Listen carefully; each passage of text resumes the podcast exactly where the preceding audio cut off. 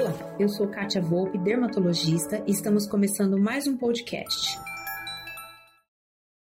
Olá, hoje eu gostaria de falar com vocês sobre o ácido hialurônico.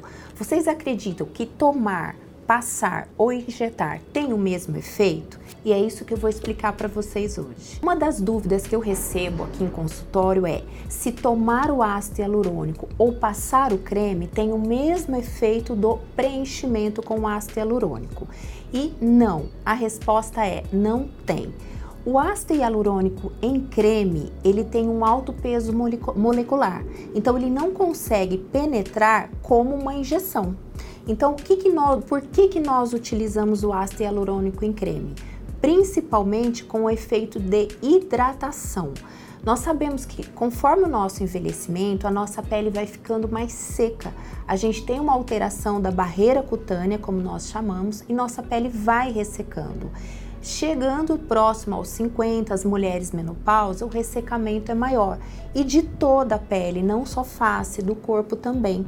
Então, cremes com ácido hialurônico como ativo têm nos auxiliado na hidratação. Claro que é importante ingerir água sempre, bato na tecla da alimentação, da atividade física, do bom sono, da ingestão de água de boa qualidade. Isso é básico, mas o creme com ácido hialurônico, ele auxilia também na hidratação da nossa pele. Já o de ingerir, que pode ser em cápsula ou sachê, de acordo com o médico, ele também tem um efeito hidratação. Ele não tem um grande efeito preenchedor ou nenhum praticamente.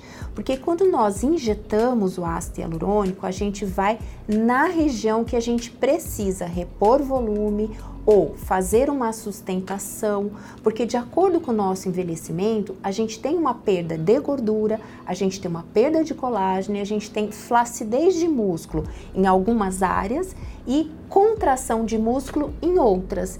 E o que, que o ácido hialurônico faz para nós? Eu trouxe aqui para demonstrar para vocês um, um gel, um sérum de ácido hialurônico. Então, ele é um creme, né? O que, que ele faz? Ele vai ter uma ação hidratante na pele.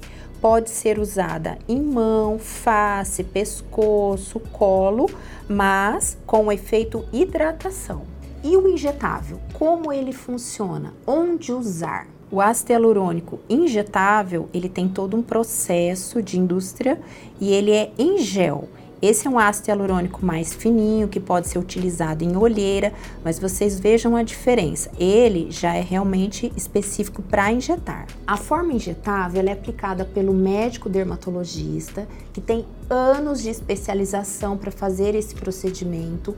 Parece simples, mas não é tem os seus riscos, por isso minha primeira dica, procure um médico para fazer um preenchimento. E o ácido hialurônico, ele tem algumas ações específicas.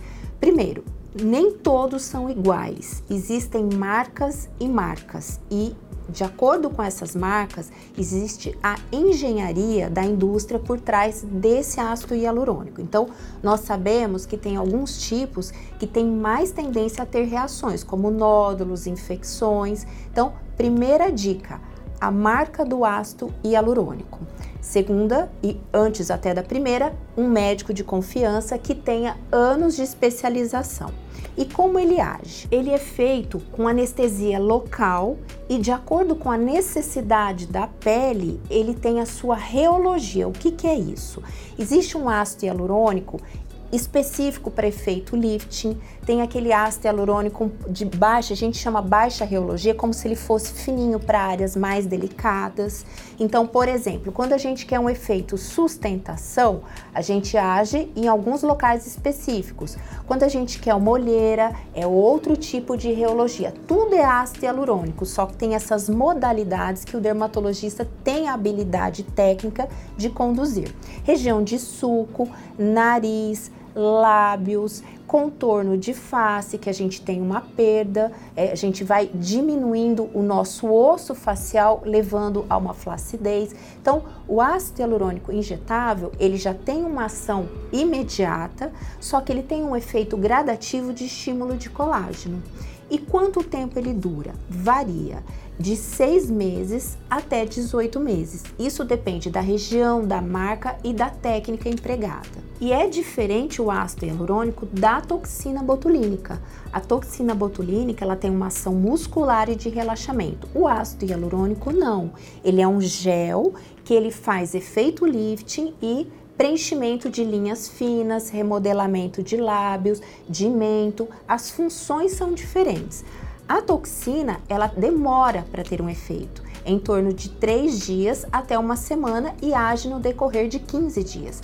Já o ácido hialurônico é possível ver uma ação imediata e ele tem uma melhora gradativa porque ele faz uma integração no nosso tecido que é a nossa pele. E quais as funções do ácido hialurônico? Então, sustentação facial, melhora da olheira, é essa região de têmpora que algumas pessoas vão absorvendo o osso e vai ficando mais afundado.